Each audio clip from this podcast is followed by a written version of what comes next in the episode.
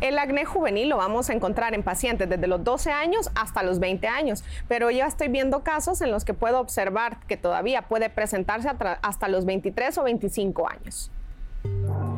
Acné puede ser leve, moderado y severo. Esta clasificación va a depender del tipo de lesión que tiene cada paciente. El acné leve se caracteriza por tener puntitos negros. El acné moderado puede ser pápulas y pústulas, que es el típico grano de puntito blanco. Y cuando ya hablamos de acné severos es cuando ya el paciente presenta nódulos o quistes, que son lesiones más dolorosas. Algunas se unen con otras haciendo una lesión de mucho mayor tamaño y estos son los que pueden dejar cicatrices como una secuela.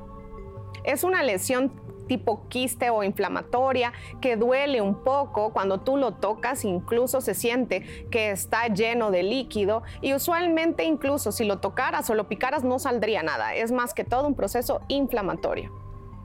Hay diferentes tipos de cicatrices o secuelas que puede dejar el acné, desde una ligera mancha hasta picayelo. Estas picayelo o cicatrices profundas se pueden manifestar en los pacientes que tienen acné severos y son los que requieren al final un tratamiento tal vez un poco más largo, pero sí se puede mejorar mucho este tipo de secuelas. Hay también otro tipo de cicatrices que pueden ser elevadas, tipo queloide o, o hipertróficas, pero eso va a depender ya del tipo de acné del paciente y qué tanto pasa el paciente con ese acné sin tratamiento. Lo recomendable siempre va a ser acudir a un dermatólogo, que somos los especialistas en el cuidado de la piel. Nosotros podemos hacer el diagnóstico mediante una evaluación clínica y dermatoscópica. Una vez que ya tenemos el diagnóstico, se realiza ya el tratamiento. El tratamiento va a depender de cada paciente y generalmente con constancia y perseverancia se logra al final la cura del acné.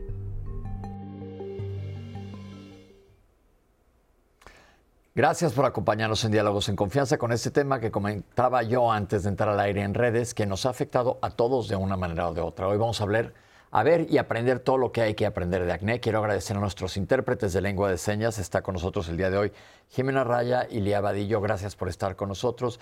Citlali, ¿cómo estás? Pepe, pues como siempre, con el privilegio de estar contigo compartiendo este programa de lunes, de lunes saludable, que por supuesto es suyo, Diálogos en Confianza. Recuerde que pues yo tengo el privilegio de ser la voz que trae la suya al foro con la audiencia. Venga a platicar con nosotros Diálogos en Confianza, cuéntenos su experiencia con el acné, pero sobre todo aprenda mucho y comparta nuestro programa con las personas que usted sabe que puede ayudar. Pepe, pues listísima. Y para compartir el programa, mm, ahora ya existe el 11 más. Es una aplicación que puedes bajar y llevarte el programa y verlo en pedacitos como tú quieras y compártanlo. Entonces ahí lo tienes 11 más. Les voy a presentar a nuestros invitados del día de hoy. En primer lugar, la doctora Lorena Estrada Aguilar. Doctora, gracias por estar aquí con nosotros. Un placer. La doctora es dermatóloga con subespecialidad en dermato-oncología, jefa del servicio de dermatología del Hospital Regional, licenciado Adolfo López Mateos del ISTE. Le damos la bienvenida a la doctora Valerie Alcántara Ramírez. Gracias por estar con nosotros. Gracias por la invitación. Dermatóloga con su especialidad en dermato-oncología y cirugía dermatológica, adscrita al servicio de dermatología y profesora titular del curso, de posgrado en dermatología del Hospital General de Tacuba del ISTE y tiene su práctica privada. Y le damos la bienvenida también al doctor Juan Alberto Godínez Chaparro. Gracias, doctor, por estar aquí con nosotros pediatra y dermatólogo pediatra, profesor de dermatología del Instituto Politécnico Nacional, adscrito al Servicio de Dermatología Pediátrica del Centro Médico Nacional La Raza del Instituto Mexicano del Seguro Social. Doctores, gracias. Este tema, como dije al principio, creo que es un tema muy taquillero porque o ya pasamos por ahí o de repente nos recordamos que todavía podemos estar por ahí. Nos decían ustedes que abarca un porcentaje bastante frecuente de la consulta. Eh, ¿Y el acné, la gente piensa, es nada más en la cara? Eh, no, la, el acné se puede presentar en todas las áreas de la piel en la cual tenemos glándulas de grasa. Entonces van a ser principalmente la cara, el pecho y la espalda. Si las lesiones que parecen acné están fuera de esa zona, no es acné. Yo creo que eso es bien importante, porque también tendemos a llamarle acné a todo lo que hay en la cara. Y puede haber otras cosas. Por eso la cápsula lo dice muy claramente. Existe un especialista en piel y lo voy a volver a decir porque cada vez que tocamos el tema de piel es importante. Se llama el dermatólogo. Y si cualquiera de los demás médicos metemos mano donde no nos toca, les ponemos cremas, mandamos mil cosas, cuando llegan al dermatólogo, lo comentaba yo ahorita en el corte, ustedes ya no van a ver la lesión original. Entonces es bien importante tener un diagnóstico adecuado. Doctor, ¿desde edad pediátrica se puede ver acné? ¿A partir de qué edad más o menos? Desde los recién nacidos o edad neonatal, nosotros le llamamos el acné neonatal, que dura aproximadamente como hasta las 3, 4 semanas después del nacimiento. Después puede aparecer un acné lactante, que es el primer año y está asociado al incremento de las hormonas, principalmente las que pasan de la placenta que la mamá le transfiere al producto y es más común en un paciente hombre, eh, porque nosotros como hombres, nosotros tenemos testosterona a nivel testicular. Eh, ya después eh, ocurre un... Déjame explicar, no, no que esté, la, hormona testosterona se produce en los testículos, no es que el acné vaya a ser en los testículos. Exactamente, se produce en, a nivel testicular.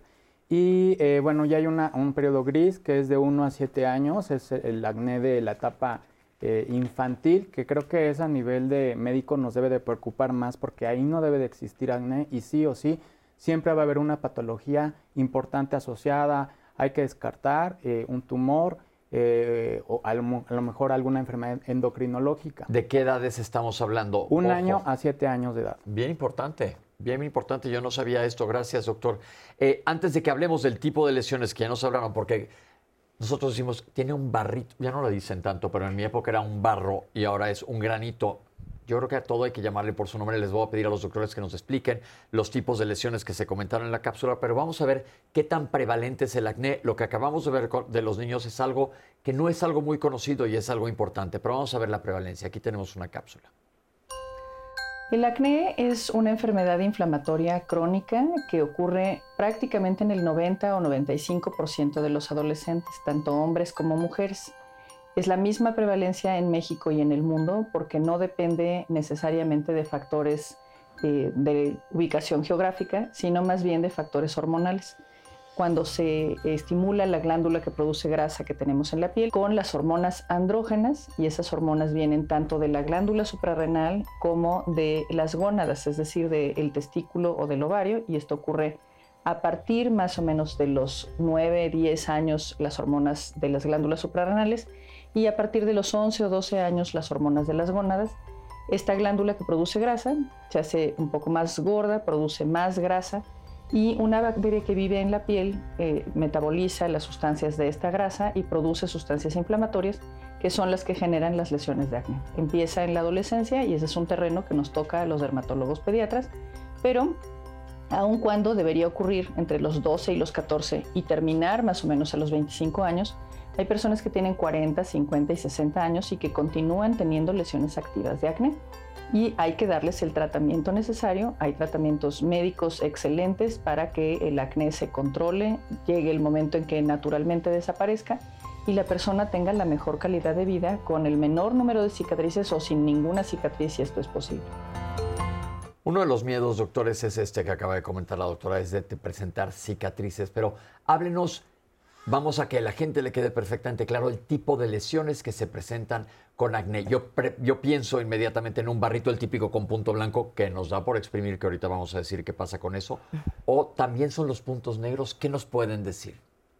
Sí, hay mucha variabilidad eh, eh, de, de lesiones cutáneas que se presentan. Como ya decía la doctora Estrada, pues puede ser una dermatosis eh, diseminada eh, no nada más a la cara, sino de, dermatosis, ¿qué quiere decir eso? Pues eh, la presencia de lesiones cutáneas, no nada más en la cara, también en pecho y espalda, y que bueno va a estar constituida por diferentes lesiones cutáneas inflamatorias, como puntitos rojos, que nosotros le llamamos pápulas, que básicamente reflejan inflamación eh, también eh, los famositos barros, que nosotros le llamamos comedones, que los clasificamos en comedones abiertos y cerrados. Los abiertos son las famosas espinillas, las de puntito negro, y los comedones cerrados son esos que tienen puntito blanco. Okay. Y en acnés un poquito más em, moderados o severos podemos encontrar lesiones más inflamatorias, más rojitas, em, eh, que pueden ser lesiones que tienen, se llaman pústulas, que tienen pus adentro, o lesiones ya un poco más severas como quistes, abscesos o nódulos, que son lesiones muy evidentes, eh, muy severas y que bueno, en función a esto eh, vamos a establecer el tratamiento del paciente. Entonces, estos son los diferentes tipos de lesiones que pueden aparecer con el acné. ¿Qué hay de los que yo les digo, no es un, nombre médico, unidades subcutáneas, subterráneas, que tú dices, híjole, ahí tengo algo abajo, pero todavía no sale? ok, eh, esas son lesiones pseudoquísticas, así le llamamos. Son por la misma inflamación que tuvo la piel, como que se forman cicatrices y se queda atrapado adentro de la piel eh, restos celulares, bacterias, eh, eh, fibrosis, o sea, cicatriz, y se queda ahí atrapado. Y ahí está. A veces también es parte de la espinilla, como la grasita. Entonces ahí puede estar mucho tiempo. A veces se resuelve sola, a veces hay que hacer algún tratamiento. Ah, esto me parece muy interesante. La doctora acaba de decir, a veces se resuelve sola. La vida media o la vida normal de una lesión por acné porque un barrito, tú dices, me salió y luego ya se me quitó a la semana. ¿Eso es lo común o cómo es el ciclo o qué es lo que sucede? Depende mucho de si el paciente continúa eh, aumentando los factores. Por ejemplo, la dieta, si consume ciertas sustancias que pueden estar asociadas a los lácteos. Uno de los primeros son los lácteos. Principalmente la leche descremada es un factor que va a estimular eh, a la glándula del cebito que está alrededor del pelo y esta glándula eh, favorece la mayor producción de, grasa. Entonces, eh, hay que ver varios factores si están asociados y si el paciente lo sigue consumiendo, pues es probable que la duración de la lesión sea larga. Ojo, entonces, en cuanto eso es a consumo de alimentos, leche descremada, sobre todo cuando yo era chico te decían si te comes un chocolate inmediatamente, ¿es verdad o no? No, eh, ya se han hecho muchos estudios bien realizados y se ha excluido o se ha eliminado esa posibilidad. Sí hay ciertos alimentos que sí lo pueden favorecer, como decía correctamente el doctor. Eh, leche entera, que es la que tiene más grasita, la descremada, etcétera. Se les pide que, consuman leche light, idealmente, deslactosada light, porque luego me hacen la pregunta, no es lo mismo, ¿verdad? Deslactosada light o light, eh, pero el consumo en grandes cantidades de carbohidratos y eh, grasas. mal origen. Sí, y grasas eh, saturadas en grandes cantidades sí puede contribuir. Sí, no es el factor determinante. Pero, pero sí contribuye. ¿sí? Pero si se come un chocolate, no, pasa nada. Este, si, yo les digo que se coma unas papitas chiquitas de vez en cuando, no le pasa nada al chico. Este, a diferencia que se come unas papotas. Todo el tiempo. Y a cada rato, Eso ¿no? es lo que sucede. También es la, es la cantidad. Ok, ahora, la genética. Sí, es muy importante. Pero antes que eso quiero eh, em, agregar a lo que comentó la doctora, que en términos generales se les recomienda a los pacientes que tengan una dieta balanceada. Es eso, o sea, no es como que haya tanta restricción, exactamente, porque también pues eso eh, es bien sabido que el acné también está eh, asociado a trastornos de autoestima y de situaciones emocionales. Entonces también la restricción eh, alimenticia pues no puede, ayuda. no ayuda, exactamente. Entonces, una dieta balanceada. Una dieta balanceada, vamos a decir, para eliminando el factor dietético, ya nos dijo la doctora, la, herencia también tiene que ver. Si mis padres tuvieron acné es más factible que yo lo vaya a tener. ¿Qué pasa con las hormonas? Porque en la adolescencia se dispara. Exactamente, estaban eh, a nivel hormonal apagadas o en niveles bajos, principalmente los andrógenos, que son las hormonas que se pueden secretar, ya lo comentamos, a nivel de un par de glándulas, testicular o eh, la glándula suprarrenal. Entonces ocurre este estímulo, eh, se dispara a partir de la adolescencia. Algunos de los pacientes pues pueden sufrir, en este caso, la expresión de acné y creo que hay que dejar claro que el acné eh, es una enfermedad, porque a veces la tomamos como algo transitorio que va a ocurrir en la adolescencia y no se dan tratamientos oportunos y vamos a tener secuelas o consecuencias. Entonces ya tomarla en ese momento cuando aparecen las lesiones como enfermedad. Ok, esto es bien importante. Entonces no lo veamos como algo normal. Bueno, si te sale uno, a lo mejor no pasa nada. Pero ahorita vamos a regresar porque dijo el doctor, sobre todo testiculares, pero las mujeres, vamos a ver cómo es la prevalencia también en mujeres. Vamos a un corte y regresamos con ustedes. No se vayan.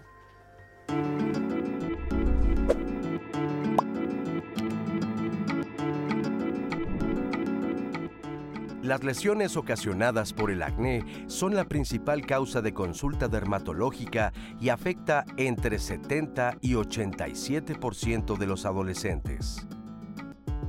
Fundación Mexicana de Dermatología. Y estamos de regreso esta mañana totalmente en vivo en Diálogos en Confianza. Por si usted se va integrando a nuestra conversación esta mañana, le recuerdo que el tema es acné, causas y tratamiento. También le recuerdo que estamos transmitiendo en nuestras redes sociales, estamos en Facebook, estamos en Twitter, estamos en YouTube, saludamos a nuestra gran comunidad que está por ahí, pero si a usted le gusta más llamar por teléfono, puede hacerlo al centro de contacto con la audiencia que tiene ahí a nuestros compañeros recibiendo todas sus inquietudes y llamadas. También quiero promocionarle nuestra cartelera de diálogos en confianza que como siempre es buenísima. El día de mañana un tema importantísimo, la familia y las emociones. El bienestar propio muchas veces tiene que ver con la relación que tenemos con nuestros padres, nuestros hermanos, nuestros tíos, nuestros hijos. Y de ese tema estoy segura que va a aprender mucho el día de mañana en este foro con nuestras especialistas. Y ahora paso a traer todas sus dudas y comentarios. Por ejemplo, tenemos una llamada de María de la Luz Morales, de, de 77 años, ella es del Estado de México. Tiene artritis reumatoide, le afectó la vista, la piel y el rostro comezón en las pestañas y los párpados se le inflaman muchísimo. También tiene una especie de acné. El doctor le dijo que es rosácea. ¿Esto se asocia? ¿Qué puede hacer? La rosácea no es acné, son enfermedades diferentes, se pueden parecer y son diagnóstico diferencial. Eh, para eso se requiere el dermatólogo, aunque pudiera estar pasando que la paciente, la señora, por las enfermedades que tiene, le estén dando cortisona o algo más, le dan eh, vitaminas, que bueno, también es un tema a tratar acá, que son sustancias, medicamentos que pueden producir lesiones muy semejantes al, acné, porque tapan el poro igual y ocasionan que se acumule la grasa, se inflama, se infecta y parece acné. Entonces, en el caso de la señora hay que revisar, hay que evaluar realmente si es eh, rosácea o es una eh, dermatitis acneiforme, decimos nosotros, eh, ocasionada por los medicamentos. Gracias, doctora. Daniel Torres tiene un hijo de 16 años. A raíz de un evento de estrés, le, le dieron el diagnóstico de ansiedad generalizada. A partir de esto, él tuvo mucho acné en el rostro, pecho y espalda. Dice que los padres tienen antecedente de acné en la adolescencia, pero su pregunta clara es si el medicamento que le da el psiquiatra puede provocarle brotes de acné. ¿Cuál medicamento fue?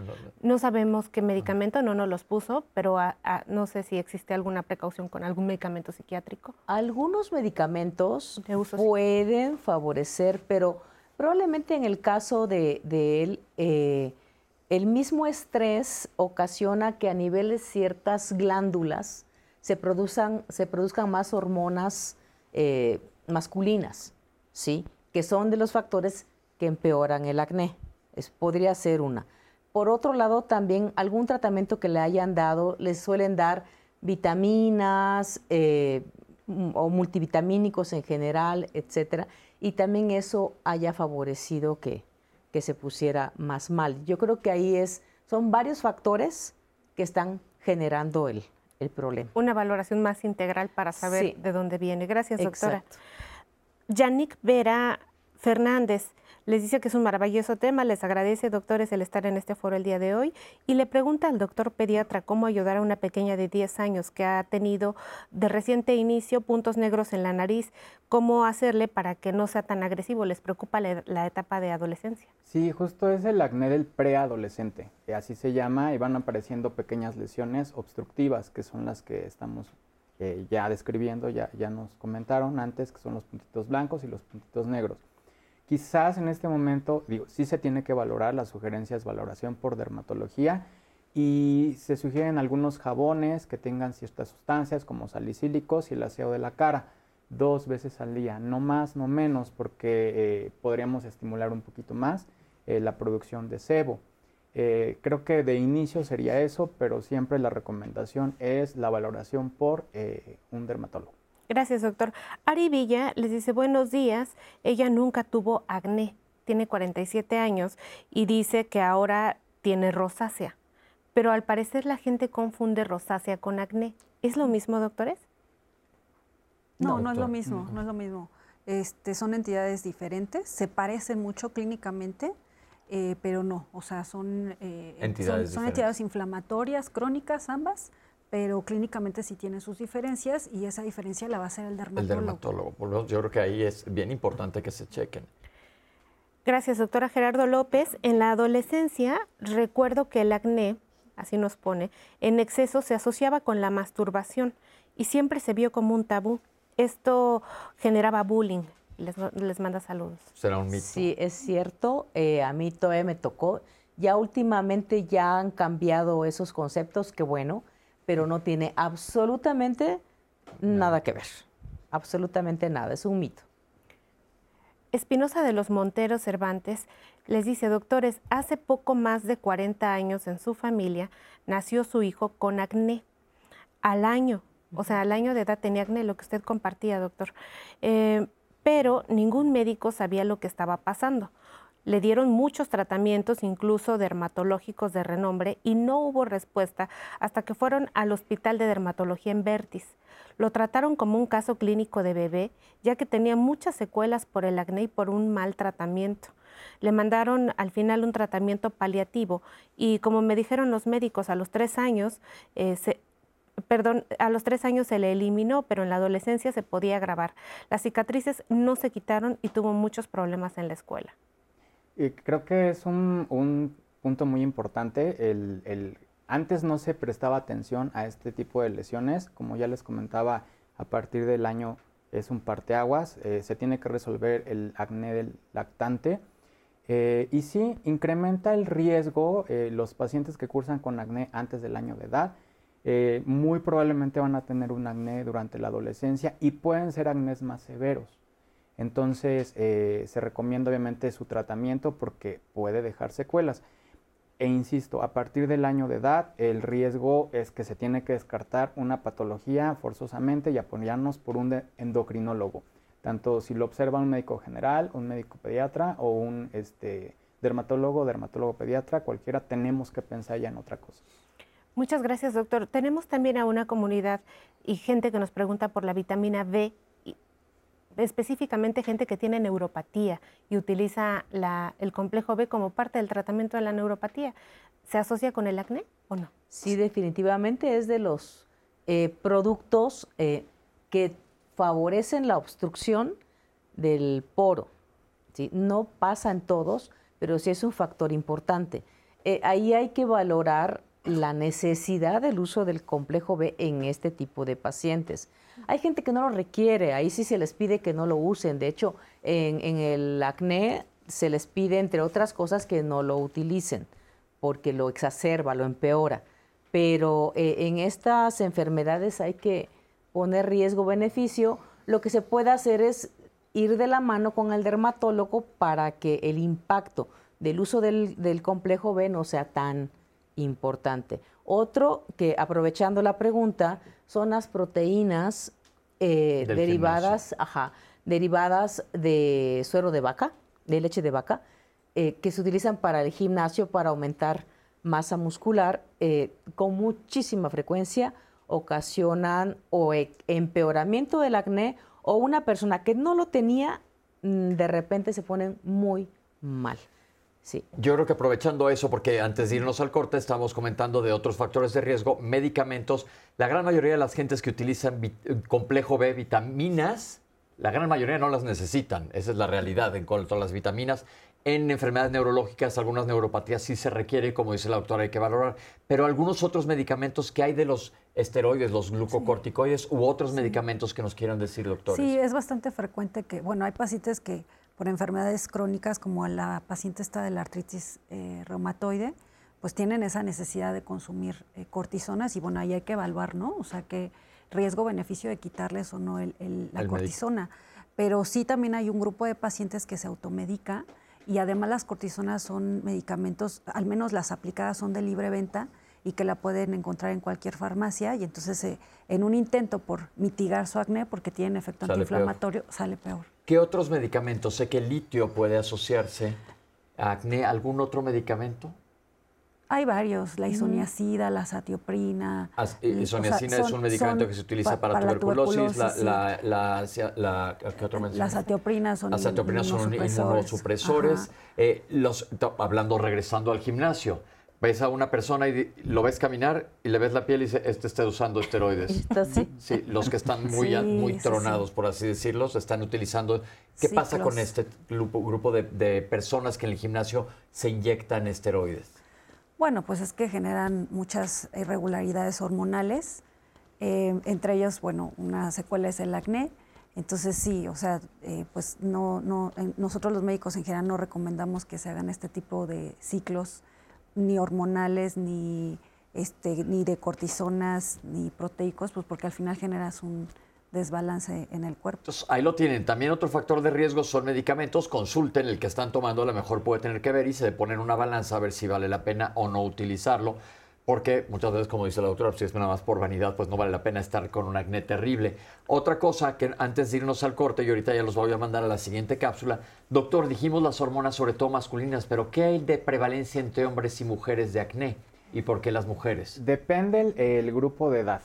Eh, a la etapa neonatal, o sea, antes de los 28 días, eh, predominan hombres en una proporción muy, muy alta, 5 a 1, ¿no? O sea, por cada 5 hombres eh, que van a tener acné, solamente una mujer va a tener eh, acné o puede presentar un acné neonatal. Más adelante igual sigue predominando la- eh, el hombre. Ya en, en la adolescencia, realmente en prevalencias, pues tenemos muy, muy parecidas o en frecuencias, es común, pero pueden estar asociados los andrógenos, ya sea que se estimularon en mujeres a nivel ovárico también, a nivel también de glándulas suprarrenales, o en los hombres a nivel testicular y a nivel de glándulas suprarrenales. Hablamos en el previo, antes de entrar al programa, de la importancia que tiene nuestra autoestima y qué nos puede hacer el acné. Vamos a ver esta cápsula. La adolescencia es el periodo en el que ocurren cambios cerebrales y cambios emocionales muy importantes para formar la propia personalidad.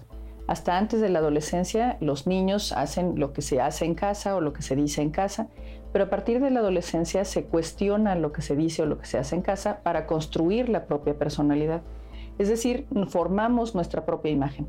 Si en ese momento tengo yo sobre la cara lesiones rojas que no se ven agradables, pues no es el mejor momento para que yo le diga a alguien con quien quiero establecer una relación afectiva, oye, eh, yo quiero salir contigo, ¿no? Yo no me veo bien, no tengo la confianza necesaria para decirle a otra persona lo que yo siento o lo que yo creo. Yo comencé con el acné cuando tenía como 15 años, estaba como en segundo de secundaria y empecé primero con brotes pequeños que se fueron haciendo eventualmente más grandes y más severos. Sí me afectó porque yo sabía que no era la imagen que yo quería proyectar, no me estaba proyectando a mí de una forma segura de mí misma, porque sabía que tenía brotes, que se veían mucho, que pues que eran muy evidentes y que estaban en zonas pues muy notorias que no eran fáciles de esconder. La verdad empecé con algún tratamiento casero que te recomiendan el árbol de té, algún jabón neutro, pero sí tenía mucho cuidado de no tocarlas porque un familiar también tuvo acné y sabíamos que se podían infectar, entonces yo trataba de ver si solitas mejoraban. Lo adecuado es acudir al dermatólogo con las primeras señales de acné, de manera que se dé el tratamiento necesario para que estas lesiones no progresen,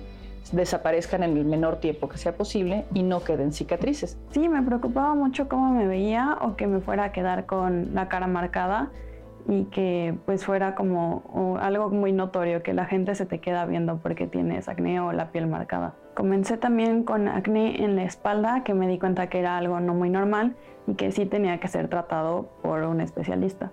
El adolescente que no quiere salir, que no se quiere bañar, no se quiere cambiar, no quiere participar en las actividades habituales, puede tener depresión. Si mamá o papá observan alguna de estas señales, lo correcto es acudir a consulta tanto para tratar el acné como con el profesional de la salud mental para que diagnostique si tiene realmente depresión o ansiedad y se le dé el tratamiento correcto. También se puede asociar el acné con síndrome metabólico, es decir, con sobrepeso, con hipertensión, con dificultades para el manejo de los lípidos, el colesterol o de los triglicéridos, y eso también se debe atender porque el tejido graso en exceso también produce hormonas. Entonces, el acné puede responder a esta pérdida de peso y medidas de dieta saludable y de ejercicio saludable o medicamentos que sean necesarios para manejar el descontrol de los carbohidratos o la mala respuesta a la insulina. En mi caso empezamos con tratamientos tópicos y eventualmente, como era una situación por un poco exceso de andrógenos, un, un inhibidor. Me siento mucho mejor conmigo misma ahora que ya no tengo acné, porque yo sé que ya no es ya no se ve como se veía antes y me ayuda a proyectar una imagen más segura de mí misma que pues me gusta más. Doctores, antes de que nos metamos más al tratamiento del, del acné per se y al diagnóstico, eh, hablemos de esta parte, la parte emocional, porque yo creo que es una parte bien importante. ¿Qué le sugieren ustedes a sus pacientes? Eh, la gran mayoría de los acné se quita, sabemos que algunos pueden dejar cicatrices. ¿Cómo manejar esta parte? Porque son sobre todo adolescentes. Pues sí es muy importante que, eh, bueno, que haya empatía con el médico que está tratando el paciente. Em, sí, nosotros les aconsejamos regularmente que les los educamos, pues les explicamos que es un padecimiento que se van a desinflamar, que eh, para nosotros lo más importante es que no queden secuelas, ¿no? por eso es importante el tratamiento oportuno del acné antes de que estén llenos de cicatrices. Mejor tratarlo desde las etapas iniciales o inflamatorias, porque al final la inflamación se, se, quita, pero las cicatrices no, esas sí cuestan mucho más trabajo. Sí las podemos eh, disminuir, pero, pero eso sí, sí es un tratamiento a largo plazo. Pero bueno, en este sentido, la situación emocional eh, que vive el paciente, sí hay que ser empáticos.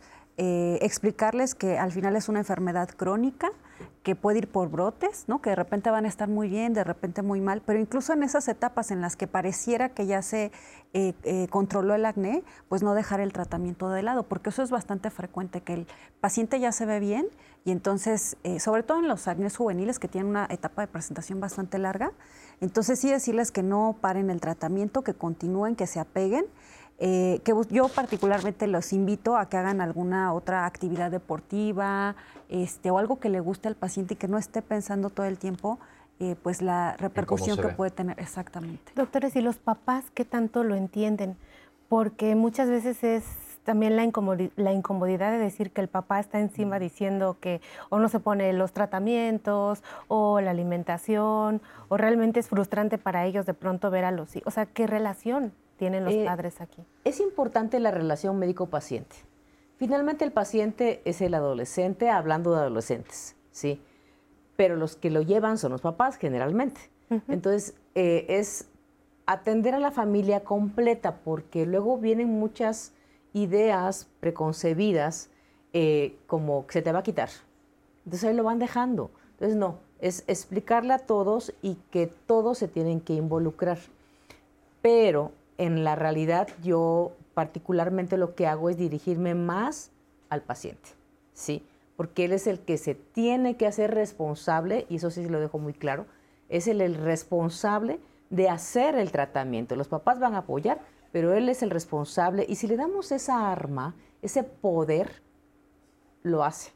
Y que tenga además la paciencia, porque también se les insiste, no se te va a quitar de un día para otro. ¿sí?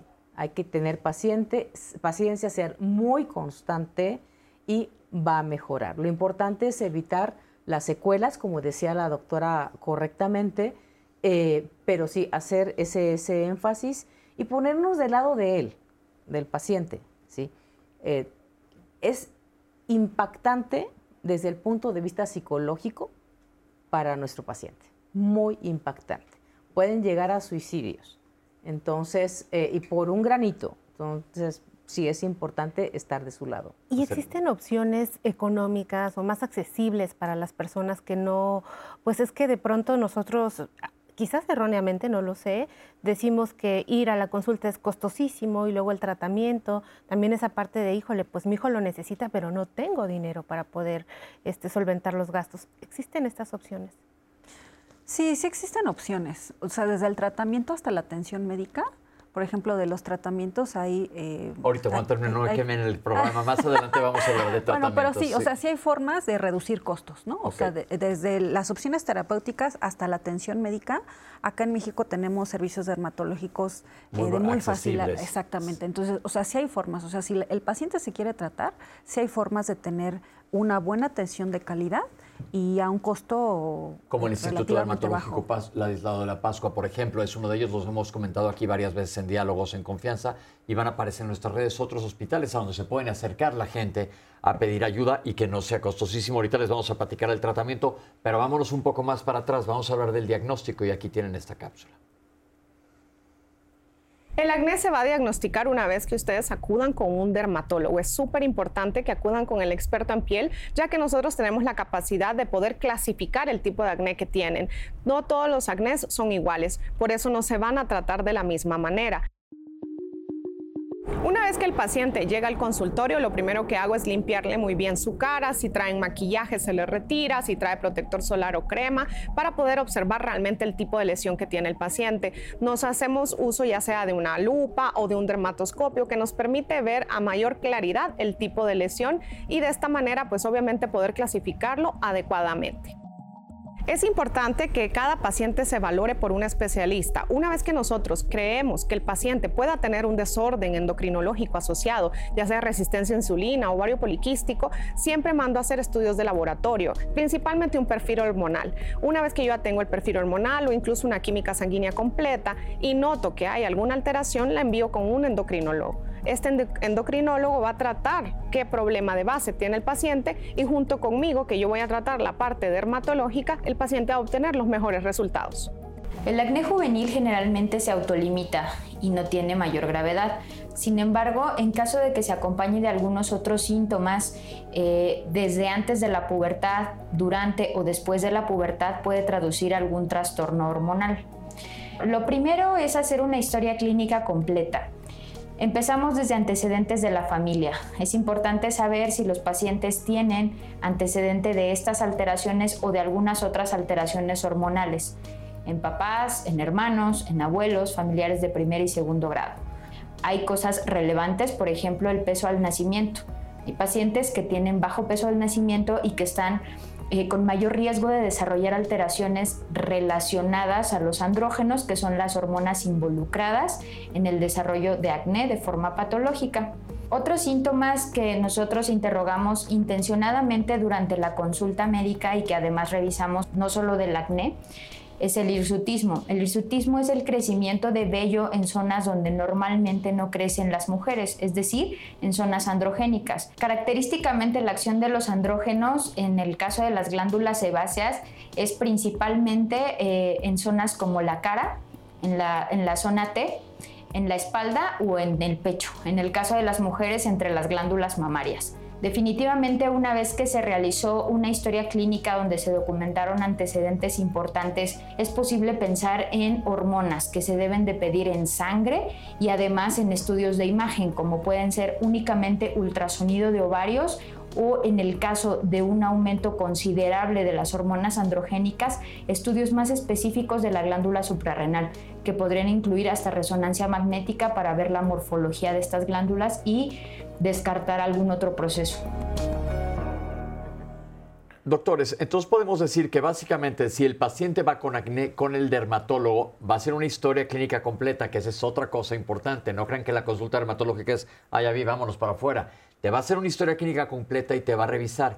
Y ustedes tienen la capacidad de, como dijo la doctora, ver si existe algún factor asociado para mandar con otro especialista o hacer estudios.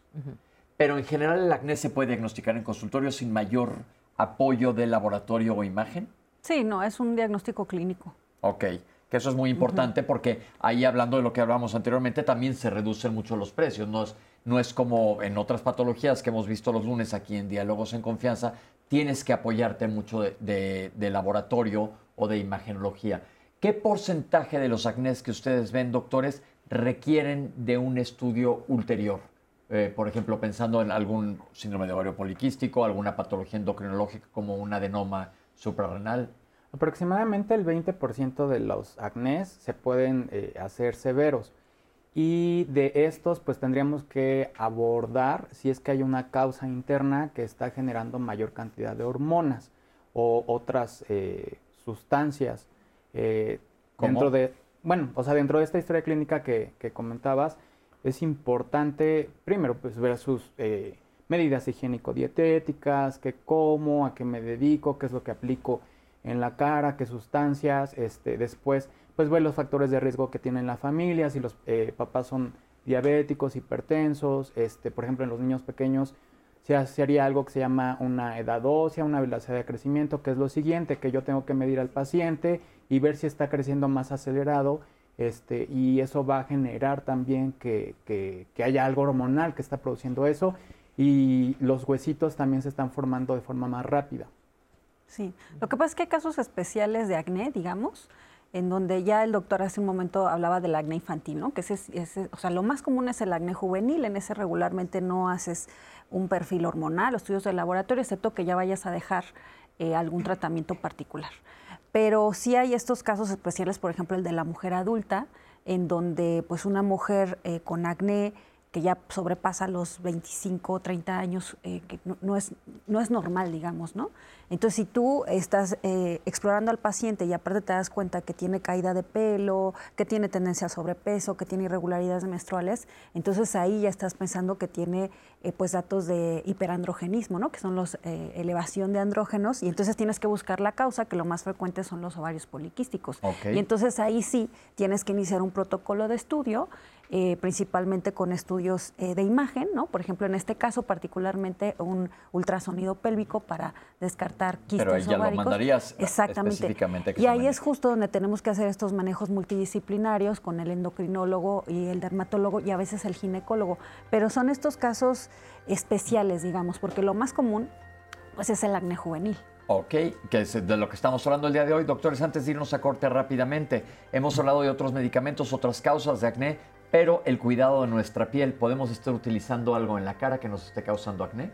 Sí, definitivamente. Por ejemplo, ya se comentó hace rato aceites. Aceites, eh, eh, luego utilizan jabones muy agresivos como el jabón este, sote, este, que definitivamente no se usa para nada, eh, excepto para la ropa. Este, pero, por ejemplo, jabones demasiado agresivos, eh, azufrados, que tampoco son convenientes porque al final aumentan la cantidad de grasa y tapan más el poro al final o irritan. Entonces, vámonos a un corte, pero siempre hablen de su rutina de cómo lavar su cara con su dermatólogo. Ahorita regresamos.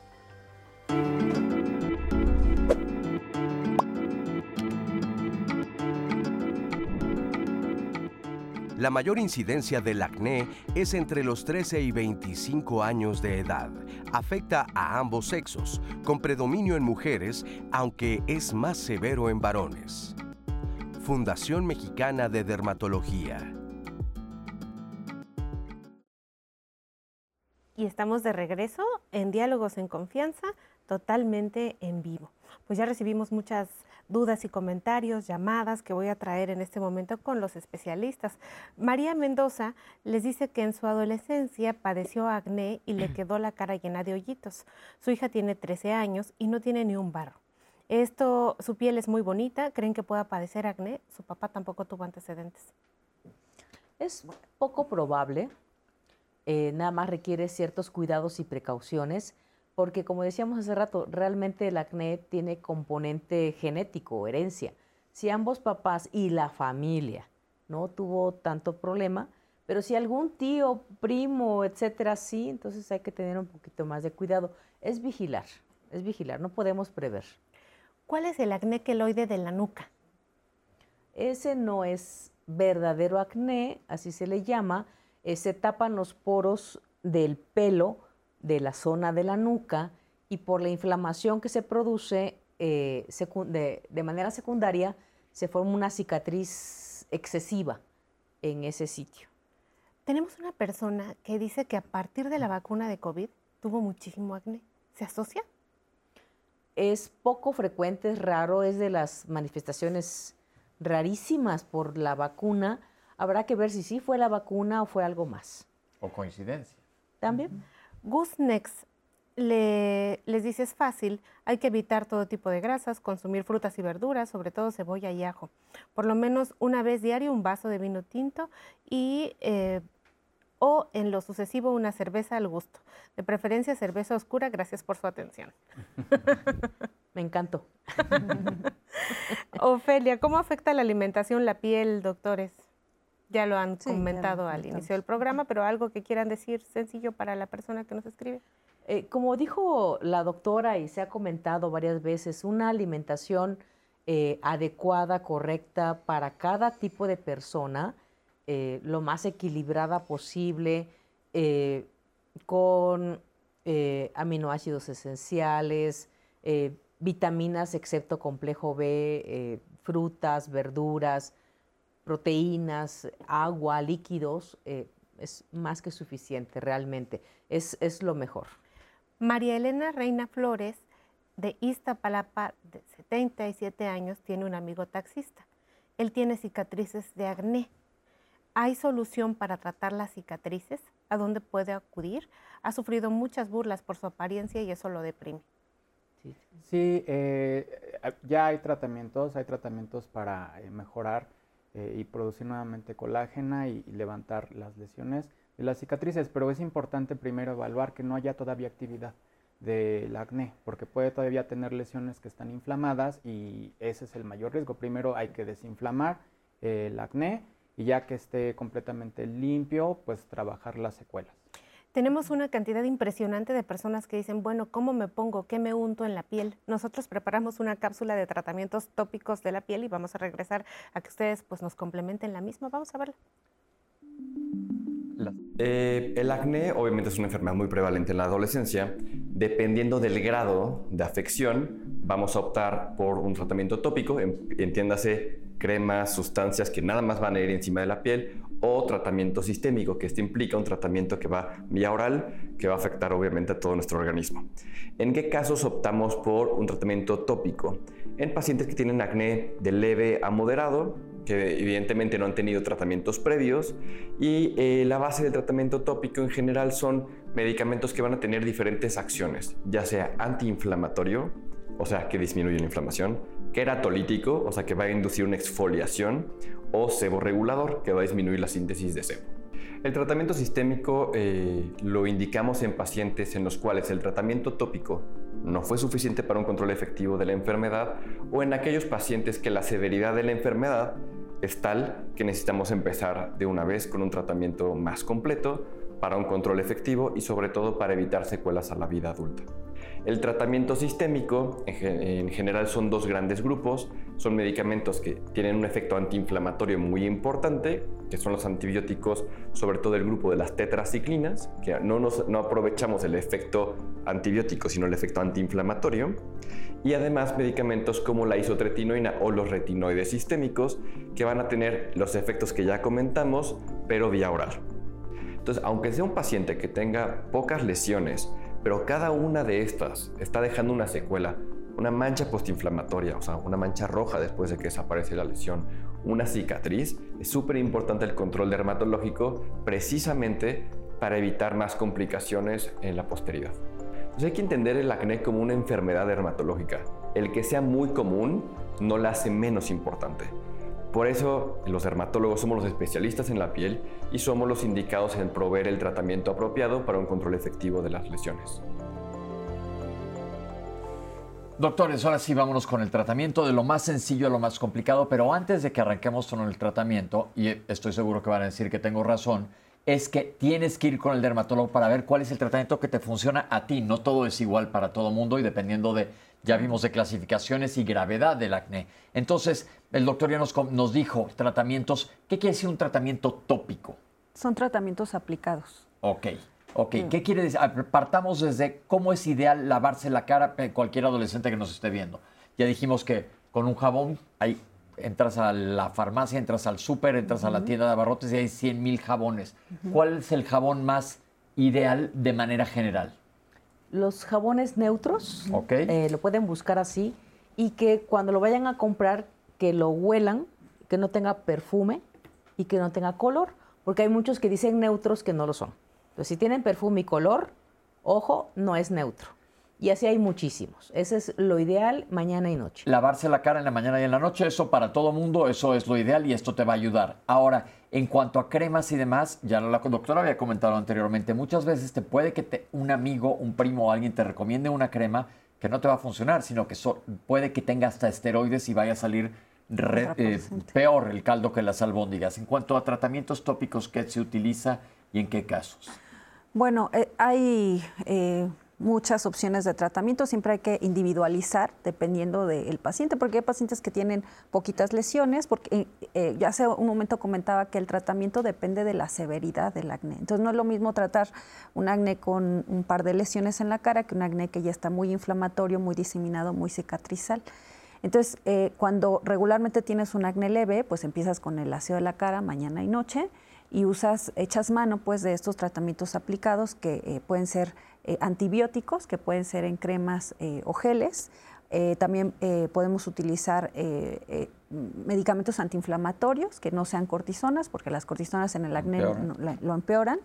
existen un grupo de medicamentos que se llaman retinoides, que son medicamentos que disminuyen el tamaño de la glándula sebácea y que actúan a nivel de la queratopoiesis, que es el mecanismo mediante el cual se regenera la piel, o sea, actúan a nivel de las, de las cicatrices, mejoran las cicatrices.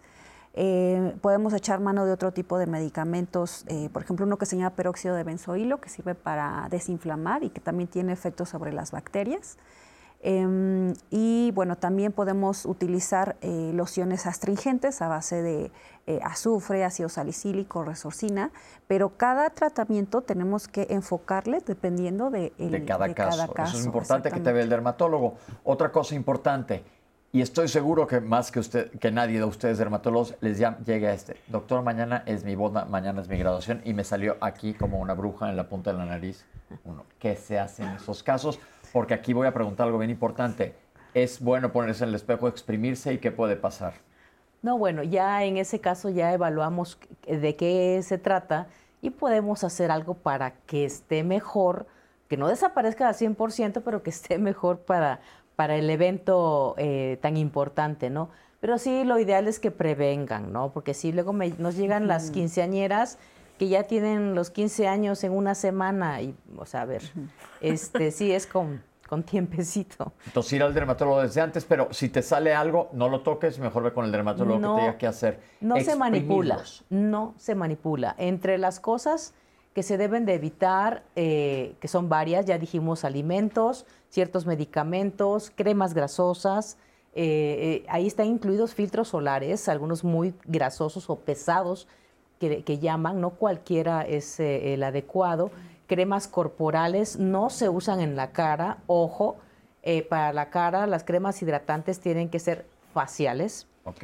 sí. No, importantísimo, qué bueno que nos lo dices. Sí, no, luego llegan este, con el poro aún más, más tapado.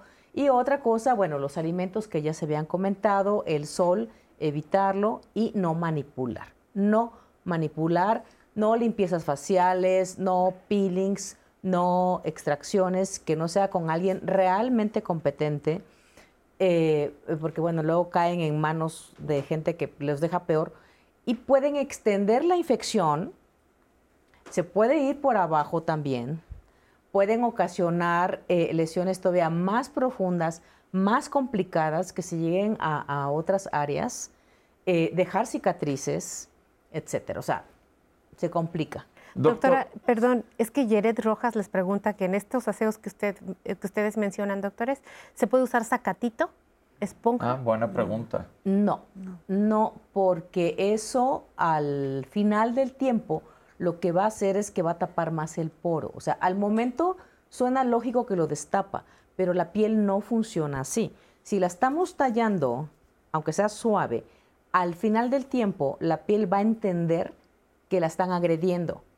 Entonces lo que va a hacer es tapar el poro, se va a proteger. Súper buena pregunta. Porque inclusive había, cuando yo era chico en los 70, 80, había una esponjita que te la van a querer para tallarte la cara para eso y ya se dieron cuenta que no funciona. Tratamientos, doctor, de que me voy a poner pasta de dientes, me voy a poner una cremita que no voy a decir el nombre, pero todo el mundo la conocemos, que era también desde en aquel entonces todas estas cosas funcionan que vas y compras en la farmacia. ¿La pasta de dientes te hace algo o es puro? No, no te sirve para nada. Creo que ahorita lo que yo al menos me he encontrado es que desde la farmacia, el de la farmacia recomienda al paciente, cosa que está mal porque no tienen una formación profesional. Muchas recomendaciones también por familiares, pues son quizás cosas grasosas. Ya hay una cosmética en dermatología que las sustancias de entrada son geles para que no sea crema en la cara y no se vuelva grasosa la sustancia, ¿no? Entonces ya hay la, aplicación de geles primero, eh, el tipo de sustancia que voy a aplicar y a lo mejor eh, si ellos hacen combinaciones con, me pongo, no sé, la pasta de dientes y me pongo otra sustancia, al contrario, podrían irritar, hay mayor riesgo de, ocasionar algo más severo. ¿Qué hay de las tiritas que se ponen para quitar los puntos y luego las arrancan y sale la tirita llena de puntos? Pues no hay tanto problema. En realidad, esos puntos negros de la cara eh, son normales en todas las personas. Unos tienen más, otros tienen menos. No es acné, aunque sí puede haber acné en la nariz, pero eh, son distintas cosas. Si no es acné y nada más son unos puntitos, se lo pueden poner y no hay mayor problema. No, mayor daño. no, pero no resuelve a la larga. O sea, lo quita y ya. O sea, hay que usar algún tratamiento para que se lo mejore. Perfecto. Ahora, ¿no se vale que uno mismo se quite los barritos, las espinillas y todos los puntitos? No, porque a la larga lo que van a ocasionar es que el poro se abra, pero se quede permanentemente abierto. Pero sí se vale que el doctor te los quite. Sí, pero porque ya está con tratamiento. Ah. sí. Y tienen además, saben cómo, porque muchas veces también, hay veces, ¿cuántas veces no nos ha pasado? Hay que decir la verdad te exprimes uno y no sale nada, sino se, como que se fue para. Y se queda ahí todavía, no. Hay que saberlo quitar y con higiene, etcétera, saber cuál quitar y cuál no se quita. Inclusive a veces utilizan unos microbisturís chiquitos para, abrir un poquito y quitarlos, pero eso tiene que ser el especialista. Yo creo que el punto del día de hoy es la importancia del dermatólogo y aquí en la piel es mucho donde todos metemos mano y no tenemos idea. Vamos a otra cápsula que nos habla de la fototerapia con luz LED y luz pulsada. Vamos a ver qué es esto y que ahorita nos lo expliquen los doctores. Voy a colocar tus, unos lentes en tus ojitos para protegerte del láser. El acné es una enfermedad que es susceptible a mejorar también a base de tratamientos con energía. Entre ellos están eh, la luz LED, está la luz pulsada intensa, están algunos dispositivos de láser, incluso también algunos dispositivos de radiofrecuencia. El propósito de estos es ayudar a disminuir la inflamación dependiendo del predominio de las lesiones del paciente, pues podemos aprovechar de uno o de otro. Te voy a aplicar tu cremita. La luz LED lo que puede ayudar a los pacientes es mejorar un poquito la perfusión tisular cutánea para que ciertas eh, combinaciones como peelings, como otros tratamientos, sean un poco más efectivos. El procedimiento es relativamente sencillo para la aplicación de luz LED, nada más protegemos los ojos del paciente porque puede ser un poco intenso. El lo único que va a percibir es calor durante 20-30 minutos. Poder contar con la luz pulsada intensa se aplica primero una capa de gel para ayudar a una mejor transmisión de este impulso de luz y el paciente lo que va a sentir es pequeños flashazos, obviamente con los ojos también protegidos, el cual aplicamos una vez a la semana, sobre todo en pacientes que, insisto, acuden con una inflamación muy importante. Esto ayuda a reducir prácticamente a la mitad el tiempo de control que si solamente empleara un tratamiento tópico y sistémico y puede tener muchos usos que pueden ser desde disminuir inflamación, disminuir manchas melánicas, eh, disminuir eh, población de cierto tipo de bacterias e incluso hasta ayudar a inducir eh, colágeno y elastina para mejorar la calidad de la piel.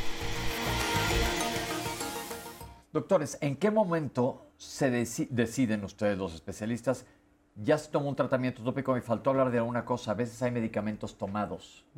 ¿Qué no, no, no, es necesario que digan el nombre del medicamento, pero ¿para qué son los medicamentos tomados? Y otro punto de vista, desde la ventanilla gastroenterológica, hay algunos de ellos que hay que vigilar cómo está funcionando el hígado. Creo que eh, eh, exactamente hablamos de un acné leve que se puede resolver con tratamientos tópicos. Los tratamientos tomados o sistémicos son tratamientos específicamente para ya acnés más severos o que tienen lesiones más grandes, más inflamatorias, que ya nos comentaba la doctora que son las pápulas, pústulas, los nódulos, algunos quistes y que hay el riesgo de que generen cicatrices. En este momento nosotros tenemos que actuar. hay dos tipos de tratamiento, los, eh, los, antibióticos y hay un tratamiento que, digo, en los años 80 aproximadamente tuvo controversia por las posibles secuelas que dejaba, que es la isotretinoína. Eh, esta evaluación eh, completamente la tiene que hacer el dermatólogo. ¿En qué momento? Porque algunos se pueden asociar, por ejemplo, las tetraciclinas con la isotretinoína y poder generar mayor riesgo. Entonces se tiene que hacer la evaluación dermatológica y es que si podemos resolverlo solamente con el antibiótico o tenemos ya que irnos a un tratamiento con isotretinoína. Y en este caso tendría yo que hacer un esquema más amplio, hacer estudios, eh, ver cómo está su prueba, eh, las funciones del hígado, ver cómo está la sangre eh, y dar el seguimiento y calcular la dosis del paciente. Y sobre todo que tampoco se pueden asociar porque luego esto se lo recomiendan unos a otros y puede tener efectos colaterales serios que sí te dañen la piel. Entonces por eso es bien importante que sea el dermatólogo. Sí, y Algo, algo importante que, perdón, la, aclarar, es un medicamento que llamamos teratogénico. Es decir, y es muy importante, es un medicamento controlado, eh, no se vende o no se debe de vender a cualquier persona, salvo con receta médica. Sin embargo, hay quien los consigue de algún modo. Mercado negro. exacto. Y eh, si una chica, mujer, eh, se embaraza y está tomando ese medicamento, el bebé es muy probable que nazca con malformaciones fetales. Este, en México no es tan eh, controlada esta parte, pero en algunos países, sobre todo en Europa, no se puede utilizar sin eh, eh, que la paciente esté con anticoncepción.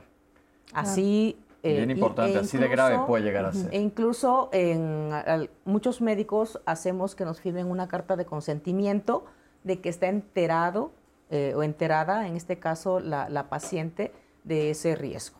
Y en, el hígado, desde el punto de vista gastroenterológico, se tiene que estar vigilando las pruebas de función hepática porque te puede lastimar el hígado. El hígado tiene una capacidad enorme de regenerarse hasta que no.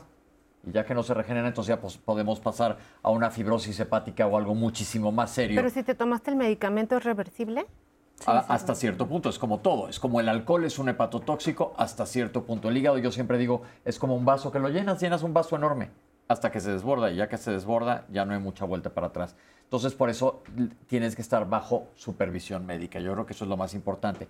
Doctores, vimos en la cápsula los aparatos, las luces, ¿cuándo?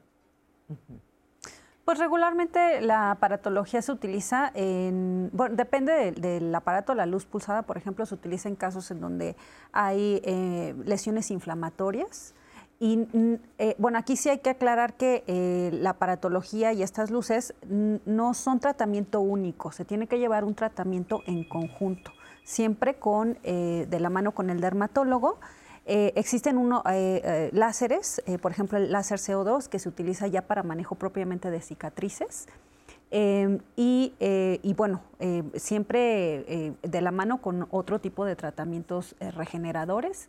Es muy importante que cuando el paciente ya está también en estos tratamientos que implican aplicación de luz en la piel, pues que tiene, haber, tiene que haber mucho cuidado para la radiación solar. O sea, se tienen que cuidar mucho del sol para que no haya pigmentación posinflamatoria y otros efectos secundarios.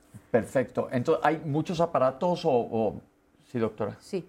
Bueno, sí, sí hay muchos, pero realmente para la, parte del acné en la etapa del tratamiento, no de las secuelas, sino del acné, eh, pues no hay tantos aparatos. Básicamente es la luz pulsada intensa, la luz azul y la azul eh, roja, que ha funcionado mejor la azul eh, la luz pulsada no actúa tanto en el acné, es más para las secuelas.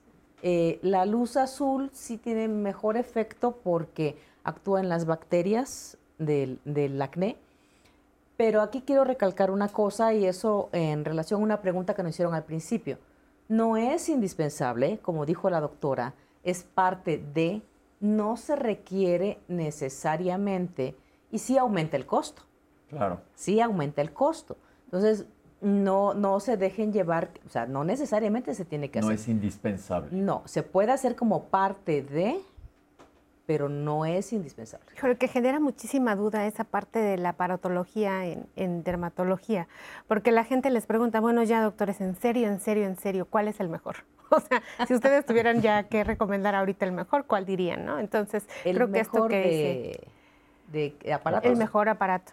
O sea, porque la gente se pregunta, pues si ya voy a invertir en esto, si voy a, ¿qué será lo mejor para mí? Depende del caso. Si se necesita el aparato, la luz azul para acné, en la fase eh, inflamatoria. Sí.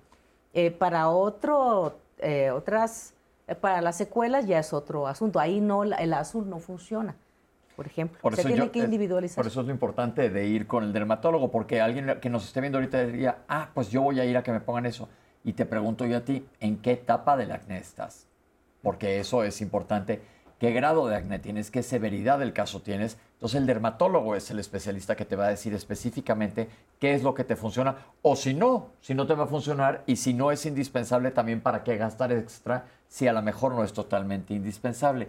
Doctores, antes de irnos al corte y ahorita regresamos con Citlali, ¿qué es acné conglobata? Es una enfermedad, es una de las variedades eh, más eh, riesgosas, por así decirlo, porque esta puede dar las secuelas. Las lesiones son muy grandes, están inflamadas, predominan, puede predominar en cara, en espalda y deja cicatrices. Entonces son es como cuando es muy muy severo el muy severo el acné y está formado por nosotros le llamamos nódulos, quistes, este, principalmente. ¿El acné conglobata se puede evitar si se trata desde un principio el acné? Sí, sí se puede. Entonces, por eso volvemos, voy a recordar si sueno como disco rayado, ya nadie sabe ni qué es un disco, pero, pero bueno, pero ir con el dermatólogo en etapas tempranas. En los lunes decimos siempre, ¿verdad, Citlali? Mientras más temprano manejes una enfermedad, va a ser mucho mejor el pronóstico de la enfermedad y el manejo. Entonces, para no llegar a ese acné conglobata, que es cuando la gente tiene pues muy deformada la cara, con una inflamación muy, muy severa, todo esto se puede prevenir si te tratas desde las etapas más tempranas. Vamos a hacer un corte y vamos a hablar ahorita sobre las complicaciones a largo plazo del acné. Vamos hacia nuestro último bloque. Les vamos a pedir que nos manden todas las dudas que tengan. Citlali va a estar platicando, bueno, va a estar transmitiendo todo lo que nos digan ustedes ahorita. Y vamos a ver qué se hace si ya de repente de grande dices, híjole, no hice nada de chico y ahora, ¿qué hago? Ahorita regresamos.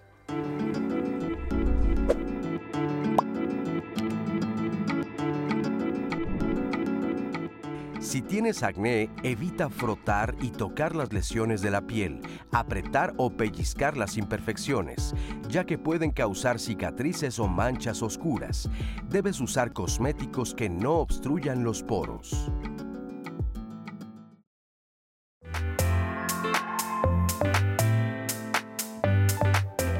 El acné se puede presentar en todas las áreas de la piel en la cual tenemos glándulas de grasa principalmente la cara, el pecho y la espalda. Si las lesiones que parecen acné están fuera de esa zona, no es acné.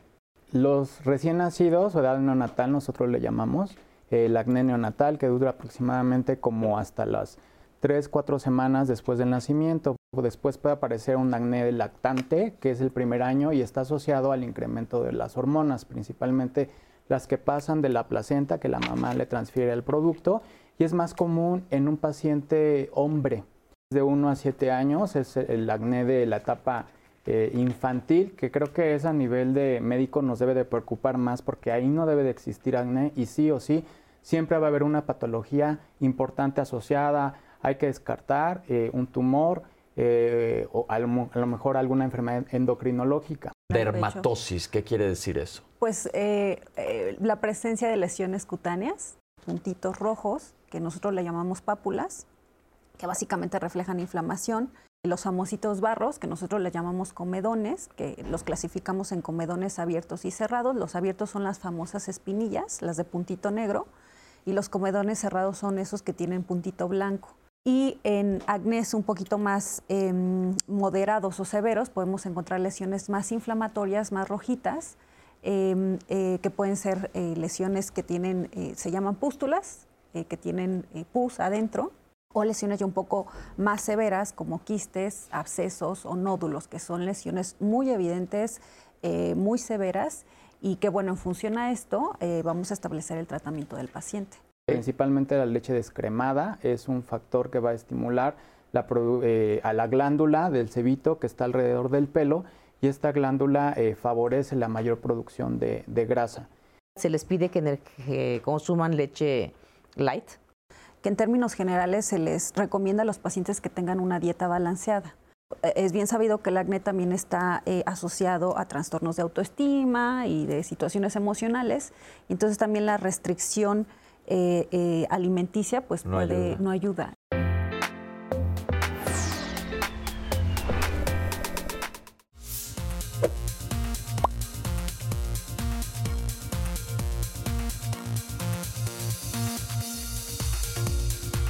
El Día Internacional de la Juventud se celebra el 12 de agosto de cada año.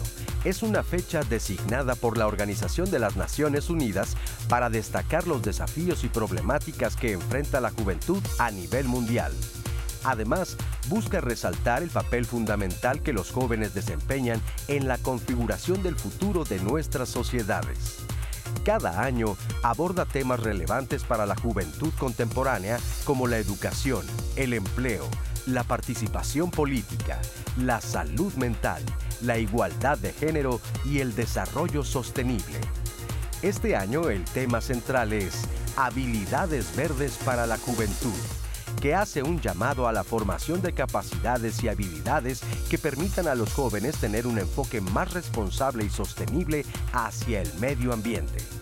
La juventud mundial se compone aproximadamente de 1.200 millones de jóvenes de entre 15 y 24 años que constituyen el 16% de la población total. Se estima que para el año 2030 la cantidad de jóvenes habrá aumentado en 7%, aproximándose a una cifra cercana a 1.300 millones de adultos jóvenes en el planeta. Jóvenes, el mundo es de ustedes. Estamos ahora sí que literalmente en sus manos. Yo creo que el tema de hoy llega mucho a los jóvenes. Doctores, platiquemos ahora complicaciones del acné. Ya nos explicaron lo que es el acné conglobata. Bueno, tuve acné, no me cuidé, no fui al dermatólogo, tengo cicatrices, ¿se puede hacer algo? O alguien inclusive de mi edad que diga en el pasado pasaron 20 años y no hice nada. ¿Qué se puede hacer para todas estas personas? Sí, bueno, hay que iniciar comentando que las secuelas del acné pues, son las cicatrices y las manchas posinflamatorias, esas manchas que surgen a partir de estos procesos inflamatorios crónicos. Entonces sí, sí hay, sí hay muchas formas de tratar las, las secuelas del acné, desde aplicación de cremas que ayudan a la regeneración cutánea, eh, la aplicación de peelings, que eso siempre es exclusivamente bajo las manos de un profesionista. ¿Qué quiere decir un peeling, doctora? Es la aplicación de una sustancia química que genera una, eh, una irritación, una inflamación en la piel para condicionar la regeneración de la misma.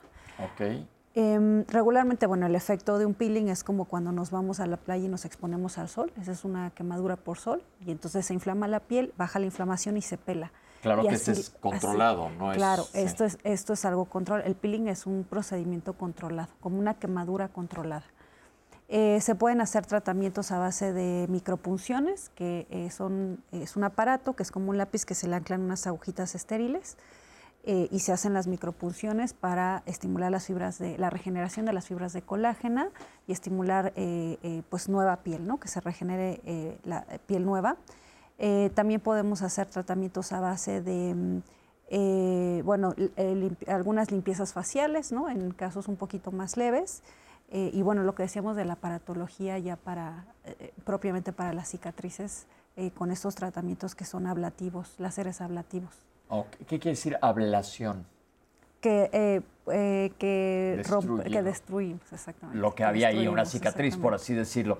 ¿Qué tan común es que vean pacientes de este tipo? En niños me imagino que no tanto, pero en adultos. No, no, no es tan frecuente, pero sí en adultos lo vemos con, con mucha frecuencia eh, y acuden con nosotros porque se quedaron eh, con baja autoestima, con limitantes a veces para conseguir empleo, bullying, etcétera. Entonces sí les impacta y se No, tienen obvio, que hacer tratamiento. Sí. O sea, suena terrible, que- pero de Pero veras porque que- aparte que puede haber severas este, cicatrizaciones, Claro, muy- no, hasta puentes. Sí, exacto, cicatrices queloides, hipertróficas, etcétera. Y finalmente nuestra cara es la carta de presentación. Y eso es algo que la gente eh, debe verlo así, ¿no? Entonces, sí, sí es impactante eh, para la- el desarrollo de la persona, ¿no? Entonces, eh, sí lo vemos con frecuencia, se tienen que hacer varias cosas, no es una sola, como decía la doctora, no es un solo procedimiento, Son varios porque depende del tipo de cicatriz y en un solo paciente pueden haber distintos tipos de cicatrices. Entonces, dependiendo de la cicatriz es cómo se va a abordar eso. Entonces, no es tan sencillo. Tengo una pregunta y ahora, con el riesgo de ser políticamente incorrecto, lo que voy a preguntar ahora, ahora se decía que alguien era cacarizo cuando le quedan como agujeros. No sé si esa palabra todavía exista o si, se, si pido una disculpa si es políticamente incorrecta, porque no sé si se diga así todavía. No es un término médico. No, pero sí existe. Pero se existe y se refieren a personas con secuelas de acné, sobre de todo. Acné, sobre todo, aunque también varicela. ¿No serán ah. esos hoyitos que dicen las personas que si se quitan? Por eso a eso voy. ¿Cacarizo era alguien o es alguien? Digo, ¿hay algún término médico para hablarlo adecuadamente? Son cicatrices, son secuelas de acné, este, generalmente, y son lesiones... como eh, con agujeritos. Ajá, eh, como puntiformes, como si hubieran agarrado un eh, picayelo.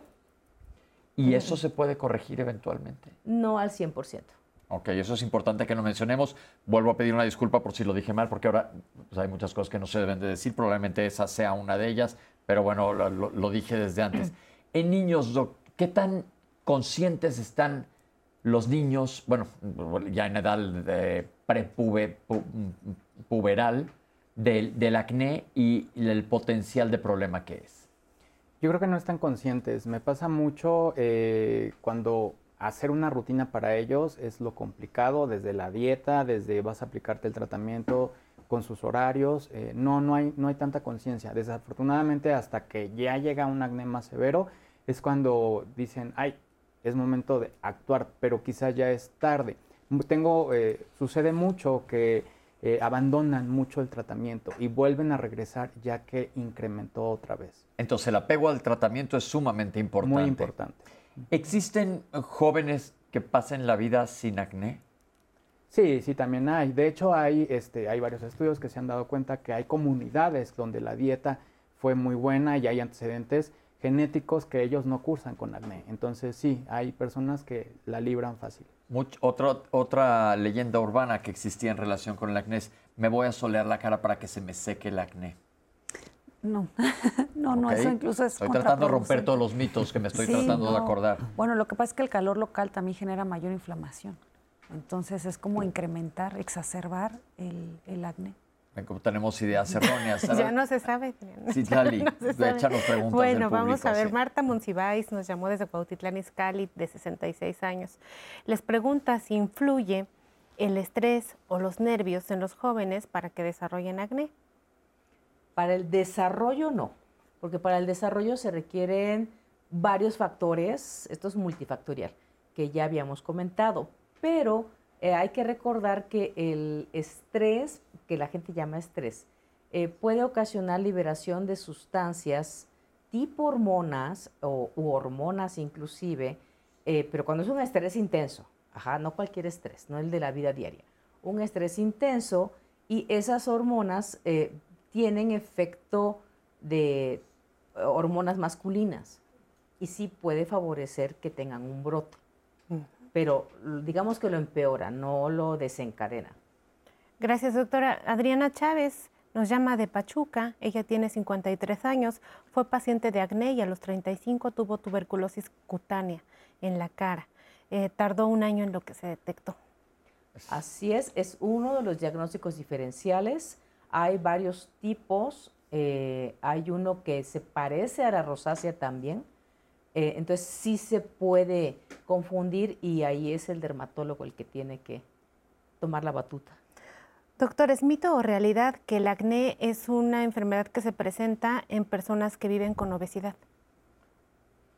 Mm, pues eh, realmente, o sea, no es tanto mito, se puede asociar, y ya lo comentaban de hecho en las cápsulas, este síndrome metabólico. No todos los, pacientes que padecen obesidad van a cursar con acné, pero algunos de los que tienen acné tendríamos que verlo como es un síntoma que aparte tiene obesidad y tengo yo que descartar si están los niveles eh, elevados de colesterol, triglicéridos, glucosa, para que yo pueda integrar un diagnóstico. Entonces, quizás eh, no rompiendo tanto el mito, pero son casos específicos.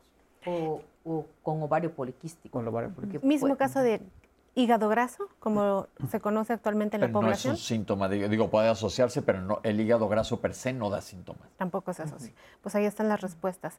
Elizabeth Torres, de Cuautitlán, Estado de México, de 39 años, sufrió acné en la adolescencia.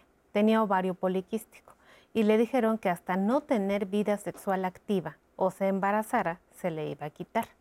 Cuando tuvo a su hijo, se realizó, eh, dice, se realizó una limpieza y el acné se quitó. En la actualidad el hijo tiene el mismo problema. ¿Es hereditario o será por el tratamiento? No, bueno, el, el acné es hereditario, o sea, sí es hereditario, pero la vida sexual no tiene que ver con la aparición o no de las, de las lesiones. Eso es totalmente independiente. Es tipo el mito que decían de la Sí, masturbación. Sí. sí. Ok, otra llamada de 75 años tuvo acné en su, en su juventud.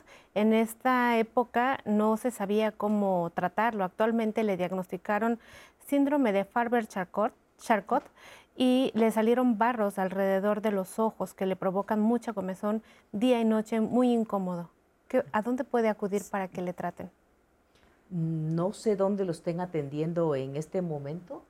Eh, en nuestros hospitales no, no sé eh, quién se lo diagnosticó y tendrían que canalizarlo al, por lo pronto el dermatólogo para ver la parte Dermatológica. dermatológica, pero el síndrome como tal, o a eso se refería, no sé con quién. Pero el parte, la parte dermatológica, todos los hospitales que hemos mencionado. Pues que más se bien se refería, a- creo que al Fabré-Racucho, que si es una enfermedad cutánea, no es acné, se parece, también es uno de los diagnósticos diferenciales, pero también podemos echar mano de, eh, de medicamentos que utilizamos para el acné para disminuir las lesiones. Y sí, es con el dermatólogo. Su tratamiento es dermatológico. Ah, pues ya está. Ahí ese lo- es el Ajá, de ser, con el ¿no? dermatólogo. Bien, em, Alejandra, de 45 años, les dice qué relación hay, ya sé que se lo, lo han comentado doctores, entre el acné y el ovario poliquístico, pero pregunta si se elimina, si se cura este, este ovario poliquístico y al mismo tiempo el acné. Sí, se, o sea, Se insisto, es un síntoma. Por ejemplo, empieza el acné, después empiezan a producir mayor pelo en zona, eh, las mujeres, donde usualmente no lo tienen, pero si se, si se hay el estímulo hormonal, pues empiezan a generar, ¿no? Esta, eh, alrededor de, este pelito. Entonces, los vamos tomando como eh, posibles signos, se hace un estudio, un ultrasonido, buscando específicamente si hay eh, quistes en los ovarios y se hace el diagnóstico de ovario poliquístico.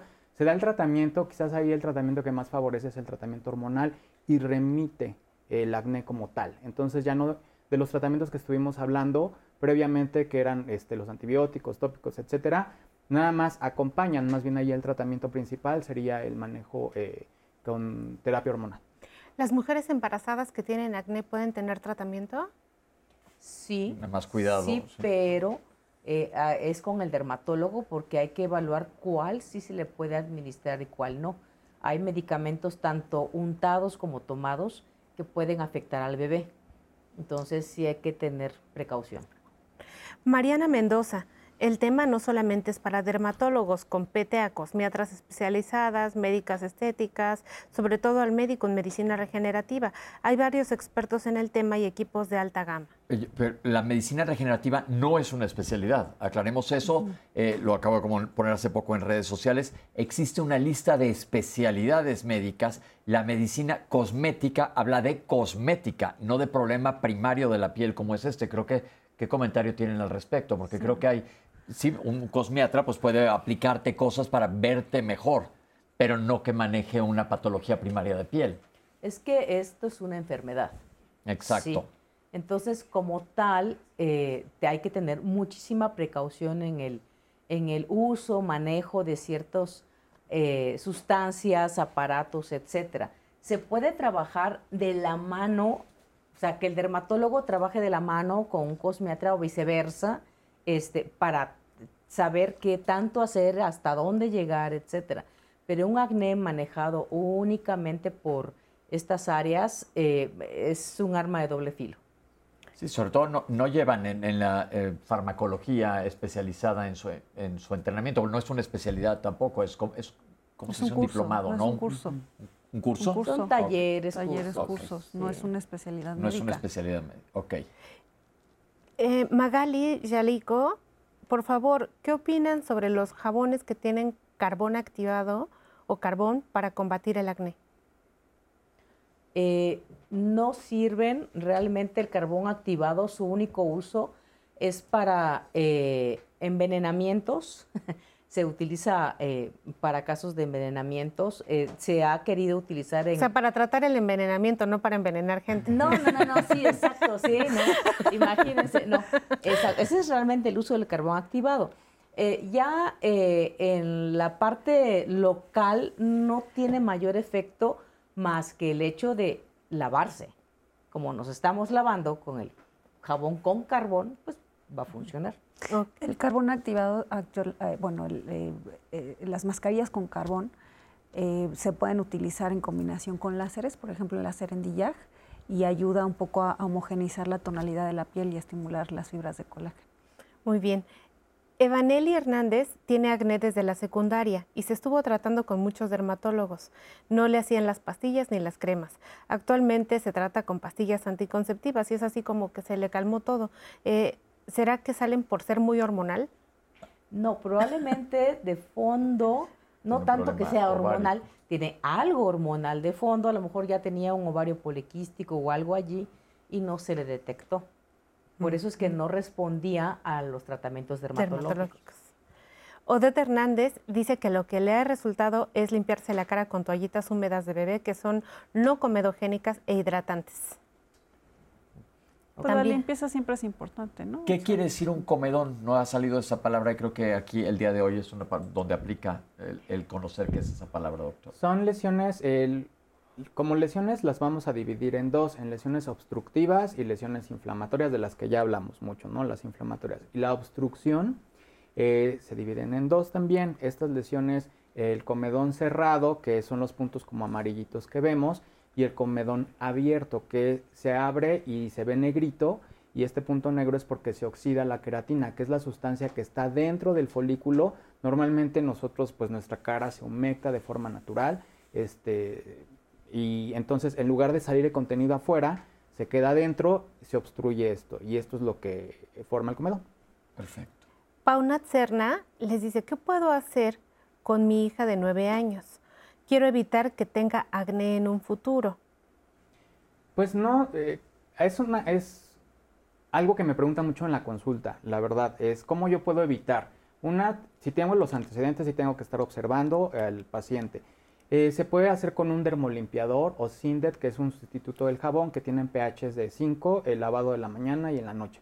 Pero a veces, como ya tenemos la genética, no lo puedo evitar. Lo que yo puedo evitar quizás es que progrese y se haga más agresivo ese acné. Entonces, en el momento oportuno llegan y se trabaja con los tratamientos que ya hemos hablado en todo el programa. ¿Los quistes milium son, son acné? No. Eh, pueden coincidir en algún grado, pero no. Los quistes de milium son atrapamientos de la queratina como grasita en la piel, salen generalmente alrededor de, la, de los párpados, de los ojos, y son blanquitos, blanquitos y no tienen poro. Y ahí crecen y están estables. ¿Y esos por qué salen, doctora? Eh, generalmente, bueno, es edad o exceso de grasas eh, locales, o sea, aceites. Es lo más habitual. ¿Un pelo enterrado es acné? no, eso es muy frecuente en el hombre, eh, sobre todo los chicos, luego confunden el acné con los, los, eh, los pelos enterrados, que es por el rasurado, se atrapa el pelito, etcétera. Y luego sacan un pelo hasta larguísimo. Exacto, no hay Pero le sale con grasa. No, no necesariamente. No, no. Bueno, vamos a ver a Sara Salazar, que eh, les pregunta, ¿las seborreas del cuero cabelludo están ligadas al acné y la queratosis seborreica también se puede relacionar? Eh, a lo mejor se refiere a la dermatitis, seborreica, que es otro asunto. La queratosis seborreica es un tumorcito de piel benigno.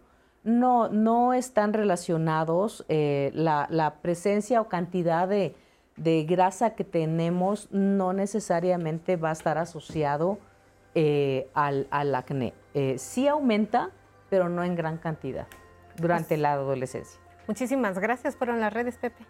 Qué bueno, gracias. Esperemos que se hayan resuelto muchas de las dudas, preguntas y sobre todo romper mitos. Llegamos al final del programa. Creo que ha sido un, un, programa muy enriquecedor, donde hemos aprendido todos muchísimo del acné. Doctores, les quiero dar las gracias por haber estado aquí con nosotros. Las redes de los doctores van a aparecer en nuestras redes por si los quieren contactar. Y acuérdense, sobre todo, como dije ya varias veces en el programa, mientras más temprano, inclusive había alguien que quería prevenir desde antes, no es totalmente prevenible, pero sí tratable en los momentos oportunos. Cuando veas que alguien está teniendo un problema, si tu hijo o tú estás teniendo un problema de acné, acércate con el especialista. Quiero dar las gracias a nuestros intérpretes de lengua de señas que están con nosotros todos los lunes y a Citlali al pie del cañón. Pepe, un placer. Y sobre todo a ti, muchísimas gracias en casa por habernos acompañado. Esto fue Diálogos en Confianza.